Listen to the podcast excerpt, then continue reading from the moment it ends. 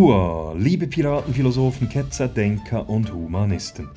Herzlich willkommen auf dem Schiff des stoischen Pirat und auf unserer Suche nach dem Schatz des guten Lebens.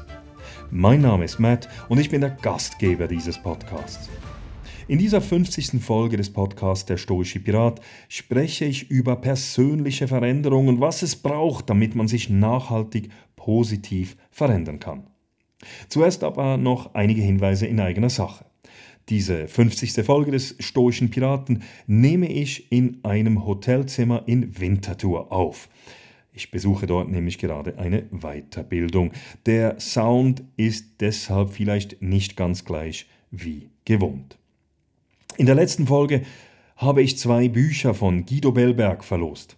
Der erfolgreiche deutsche Podcaster Guido Bellberg hat mir freundlicherweise zwei Exemplare seines neuesten Buchs mit dem Titel Der wilde Stoiker, so heißt übrigens auch sein Podcast, für meine Zuhörerinnen und Zuhörer zur Verfügung gestellt. Herzlichen Dank noch einmal hier an Guido und herzlichen Dank für all die Einsendungen.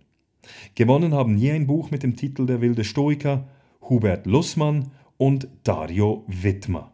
Herzliche Gratulation. Das Buch geht in den nächsten Tagen auf die Post. Wenn euch dieser Podcast gefällt, dann abonniert diesen auf Apple Podcast, auf Spotify oder auch auf YouTube. Ihr könnt natürlich auch den Newsletter auf meiner Webseite www.müllermatthias.ch abonnieren. Müller schreibt sich mit UE und Matthias mit einem T und H. Auf meiner Webseite www.müllermatthias.ch findet ihr auch das Transkript dieser und natürlich auch aller anderen Folgen des Stoischen Pirat. Und wenn ihr mich unterstützen wollt, dann spendet mir doch ein oder mehrere Kaffees auf www.buymeacoffee.com slash stoicpirate. Herzlichen Dank an all die, die das schon gemacht haben. So, nun aber zum Thema der Veränderung. In den letzten Wochen hatte ich gerade mehrere Gespräche mit Menschen, die an einem Scheideweg stehen. Menschen, die mit ihrer jetzigen Situation nicht zufrieden sind und deshalb etwas verändern wollen.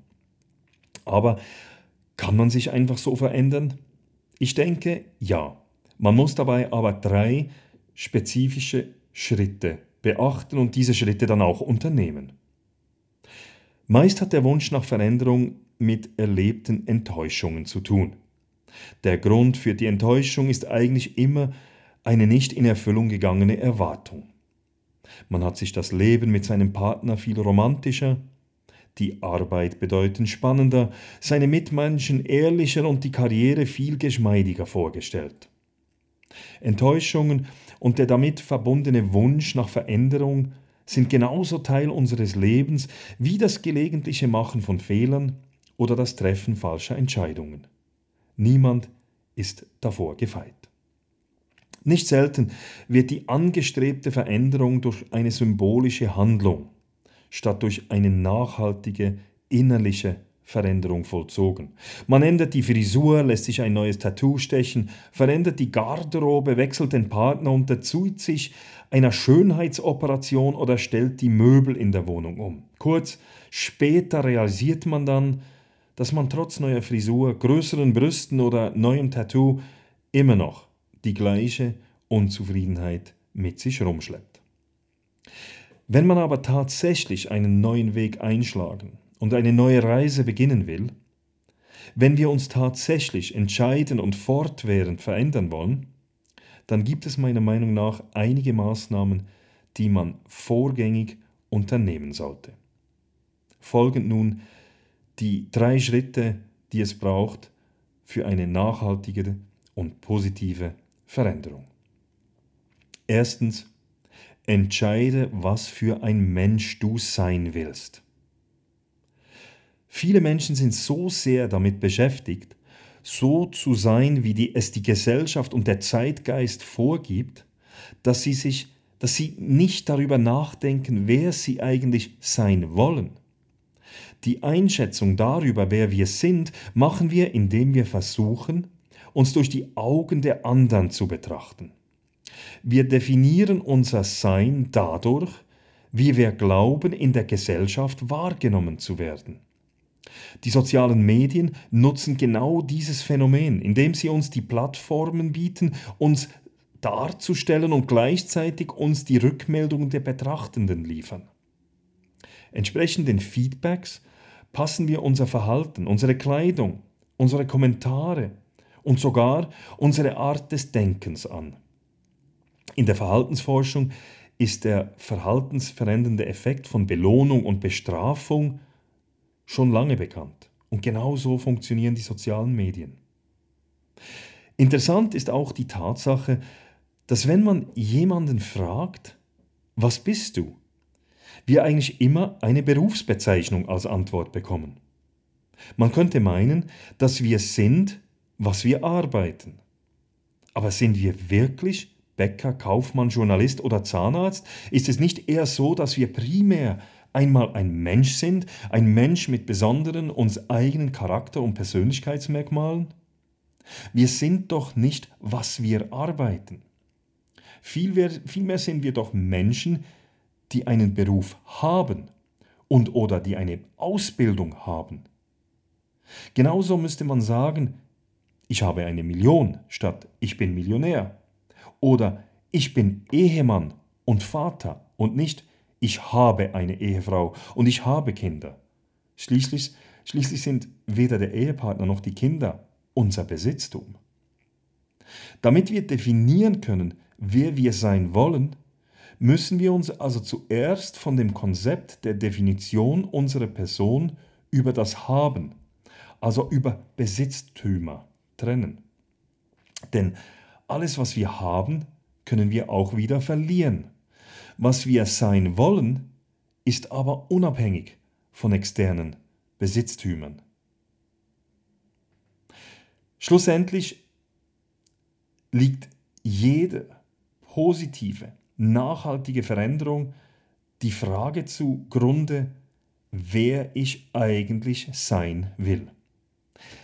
Erst, erst wenn ich mir darüber im Klaren bin, kann ich anfangen, mir zu überlegen, was es zu tun gibt, damit ich eben genau diese Person werde, die ich sein will. Eine gute Übung, um herauszufinden, was man wirklich sein will, wen, wer man wirklich sein will, ist sich zu fragen, was man sich wünscht, was im Nachruf über uns gesagt werden soll. Mal Hand aufs Herz. Wie viele Leute kennen Sie, bei denen man so etwas in diesem Stil sagen müsste. Ich zitiere. Er war stets vom Morgen bis am Abend im Büro. Die Wettkämpfe seiner Kinder hat er zwar immer verpasst, dafür hat er jede Deadline bei der Arbeit immer brav eingehalten. Da er sich gesellschaftlich nicht weiter engagierte, hatte er genügend Zeit, die Karriereleiter aufzusteigen. Dank seinem Posten im mittleren Management konnte er sich ein schönes Haus, einen Sportwagen und regelmäßige Ferien am Strand leisten. Seine Freizeit genoss er im Ausgang oder beim Fernsehen. Keine Folge von Bachelor hat er verpasst. Er war ein wahrer Kenner dieser und anderer ähnlicher Fernsehsendungen. Auf den sozialen Medien war er sehr aktiv. Er kommentierte leidenschaftlich Beiträge, die nicht seiner Meinung entsprachen. Weder auf Facebook noch auf Twitter scheute er eine Auseinandersetzung mit einem Andersdenkenden. Er war auch immer für einen Schwatz über andere Menschen zu haben. Er kannte immer die besten Gerüchte. Wäre es nicht toll, wenn man über uns sagen könnte, ich zitiere, Sie war ein guter Mensch, hilfsbereit und großzügig. Ein Mensch mit einem starken moralischen Kompass. Ein Mensch, der sich seiner Schwächen bewusst war, sich aber stets bemüht hat, sein Bestes für die Menschen und die Gesellschaft zu geben. Ein Mensch, der selbstständig gedacht hat und auch den Mut hatte, seine Meinung zu vertreten. Sie hat sich in jeder Situation menschlich und großmütig gezeigt. Sie war ein Vorbild und ein Anker für ihre Mitmenschen und ihre Familie. Sie war eine engagierte Bürgerin und eine hervorragende Mutter. Sie war sportlich und gleichzeitig weise. Sie hat während ihrer Lebzeiten die Welt zu einer besseren gemacht. Sie hat den Mut gehabt, Dinge anzupacken und auszuprobieren. Wir alle werden sie vermissen. Wir sind aber dankbar, dass sie ein Teil unseres Lebens war. Wir sind dank ihr reichere Menschen geworden. Sie hat wahrlich ihre Zeit auf Erden nicht vergeudet, sondern das Leben in vollen Zügen ausgekostet. Zitat Ende. Also, schreiben Sie sich doch einmal auf, wer Sie überhaupt sein wollen. Nicht, was Sie haben wollen, sondern wer Sie sein wollen. Danach ist es nämlich ein leichtes, davon abzuleiten, was zu tun ist und was Sie haben müssen, um das zu werden, was Sie sein wollen. Denn wir alle wissen eigentlich ganz genau, was es braucht, welche Tugend es, Tugenden es zu leben gilt, um das zu werden, was man sein möchte. Wenn Sie zum Beispiel ein Musiker sein wollen, dann müssen Sie ein Instrument erlernen und dieses regelmäßig üben. Wenn Sie irgend in etwas ein Champion werden wollen, dann müssen Sie trainieren, sich gut ernähren, genügend schlafen und so weiter. Wenn Sie ein guter Vater sein wollen, dann müssen Sie sich Ihrer Vorbildrolle bewusst sein und diese permanent leben. Wenn ich ein respektierter Mensch sein will, dann muss ich selber die anderen Menschen anfangen zu respektieren und so weiter. Schlussendlich ist meiner Meinung nach die Veränderung immer ein Top-Down-Prozess. Wenn ich nicht weiß, wohin ich gehen will, ist es mir nicht möglich, die korrekten Schritte in die richtige Richtung zu machen. So einfach ist es. Zweitens. Verändere dein Umfeld. Wenn Sie einmal wissen, wer Sie sein wollen und Sie sich im Klaren darüber sind, welche Schritte es demzufolge zu unternehmen gilt, müssen Sie nicht gleich die Ärmel hochkrempeln und in Aktionismus verfallen.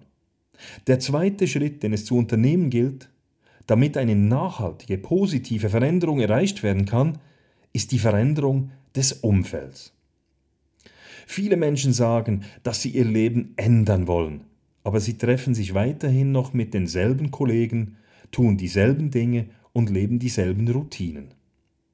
Aber wenn alles immer noch gleich ist, wie können sie sich dann tatsächlich verändern? Es geht einfach nicht. Um ein neuer Mensch zu werden, muss ihre Umgebung sie dabei unterstützen. Das Umfeld muss ihren Zielen, ihrem Veränderungswillen, also das Umfeld muss mit ihren Zielen, ihrem Veränderungswillen in Einklang gebracht werden. Veränderung braucht Mut und Disziplin. Stellen Sie sich vor, wenn sich die Menschen in ihrem Umfeld gegenüber ihrem Wagnis nur negativ äußern, wenn sie ihnen abraten, sich weiterzuentwickeln, etwas Neues auszuprobieren oder wenn sie sie, sie dazu verleiten, alte, schle alte, schlechte Gewohnheiten weiterzupflegen.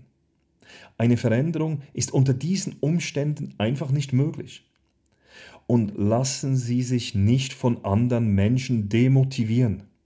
Gut gemeinte Ratschläge, die Sie davon abhalten sollen, etwas anzupacken, gilt es zu ignorieren. Immer vorausgesetzt, Sie haben sich wirklich gut überlegt, wer Sie tatsächlich sein wollen. Sie müssen Ihr Umfeld und Ihre Umwelt nicht einfach akzeptieren. Es ist an Ihnen, günstige Voraussetzungen zu schaffen, damit Sie der Mensch werden können, den Sie sein wollen. Schaffen Sie sich ein Umfeld, das Ihr emotionales und persönliches Wachstum begünstigt. Umgeben Sie sich mit wohlwollenden und positiven Menschen, die Sie unterstützen. Schreiben Sie sich einmal auf, wer in Ihrem Bekanntenkreis wirklich zu diesen Menschen gehört. Mit all jenen, die nicht dazugehören, gilt es in Zukunft keine, keine unnötige Zeit mehr zu verschwenden.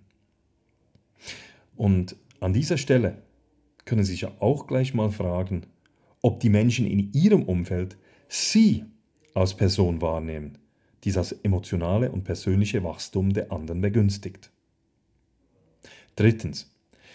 Erhöhen Sie Ihren persönlichen Maßstab. Wenn es Ihnen wirklich ernst damit ist, Ihr Leben zu verbessern, sollten Sie auch Ihre persönlichen Maßstäbe höher ansetzen. Nun, wo Sie wissen, wer Sie sein wollen und ein entsprechend günstiges Umfeld geschaffen haben, sollten Sie, sich, sollten Sie auch an sich arbeiten. Es geht dabei nicht darum, perfektionistisch zu sein. Nein, es geht darum, dass wir unser Handeln und unsere Gewohnheiten entsprechend unserer Vision von dem Menschen, den wir sein wollen, anpassen. Persönliche Standards sind Ansprüche, die wir an uns und unser Verhalten stellen. Unsere persönlichen Standards spiegeln sich darin wider, wie wir uns selbst und anderen Menschen gegenüber begegnen.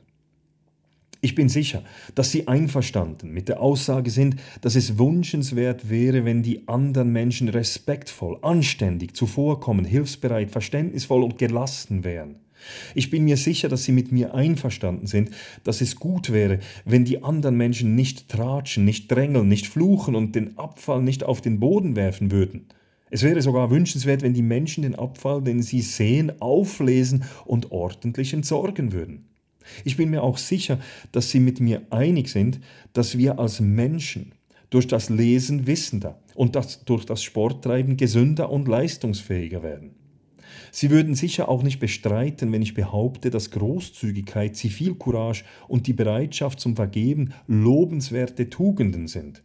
Und dass das ehrenamtliche Engagement in unserer Gesellschaft ebenfalls wünschenswert und lobenswert wäre dass der Konsum von Alkohol und Drogen unserer Persönlichkeit eher schadet als nutzt, bestreitet wohl auch niemand. Eigentlich, eigentlich wissen wir doch alle, was es braucht, um das zu werden, was wir eigentlich sein möchten. Wir alle wissen, was ein guter Mensch ist, und wir alle wünschen uns, dass die anderen Menschen gut sind. Die Frage ist nur, wieso wir es denn eigentlich nicht umsetzen? Ganz einfach weil wir die Standards an uns selber nicht hoch genug ansetzen und wir uns, der breiten, uns an der breiten Masse ausrichten. Es muss uns aber egal sein, wo der Durchschnittsmensch seinen Maßstab ansetzt. Das Einzige, was zählt, sind wir selber. Wir sollten uns bemühen, die bestmögliche Version von uns zu sein, egal wie gut die anderen sind. Das schlechte Verhalten der anderen, auch wenn diese in der großen Mehrheit sind, rechtfertigt es nicht, dass wir unsere eigenen moralischen und ethischen Standards verraten. Es ist klar, dass es Mut braucht, seine eigenen Prinzipien, seine eigenen Standards zu leben. Es ist viel einfacher, mit dem Strom zu schwimmen. Je tiefer sie die Ansprüche an sich selber legen, desto größer ist die Gefahr, dass sie dem schlechten Einfluss anderer Menschen zum Opfer fallen. Solche Momente, wo sie ihren eigenen Prinzipien untreu werden, nur um mit dem Strom zu schwimmen, sind verpasste Chancen für sich selbst einzustehen. Und wenn sie es verpassen, für ihre Prinzipien und Überzeugungen einzutreten, dann zerstören sie gleichzeitig ihr Selbstwertgefühl. Warum? weil sie sich im Nachhinein dafür schämen, dass sie entgegen besserem Wissen nicht das Richtige gemacht haben. Veränderung hat also auch mit Selbstachtung zu tun. Je höher ich die Ansprüche an mich setze, desto stärker wird meine Selbstachtung. Wir müssen nicht perfekt und fehlerfrei, fehlerfrei sein. Wir müssen aber zumindest versuchen, jeden Tag besser zu werden und uns Stück für Stück unserem hohen Standard annähern. Okay. Ich hoffe, ich konnte euch etwas inspirieren oder zumindest zum Nachdenken anregen. Besucht meine Webseite www.müllermatthias.ch und schreibt mir eure Gedanken. Ihr erreicht, mir, ihr, ihr erreicht mich auch unter der stoische Pirat at gmail.com. Und wenn Ihnen dieser Podcast gefallen hat, dann spenden Sie mir doch ein oder mehrere Kaffees unter www.buymeacoffee.com slash stoicpirate. Ihr findet diesen Link und äh, diesen Link auch auf meiner Webseite www.müllermatthias.ch. Dort findet ihr auch das Transkript äh, von diesem Podcast, wie auch von allen anderen 49 äh, vorherigen Folgen des Stoischen Piraten. Okay. Herzlichen Dank an all die Personen, die mir bereits Kaffees gespendet haben. Das ist wirklich toll und es motiviert mich außerordentlich. So, that's it. Es würde mich freuen, wenn ihr auch nächste Woche wieder mit an Bord kommt, an Bord des Schiffs des stoischen Piraten. Bis dann, macht es gut, Bis bald.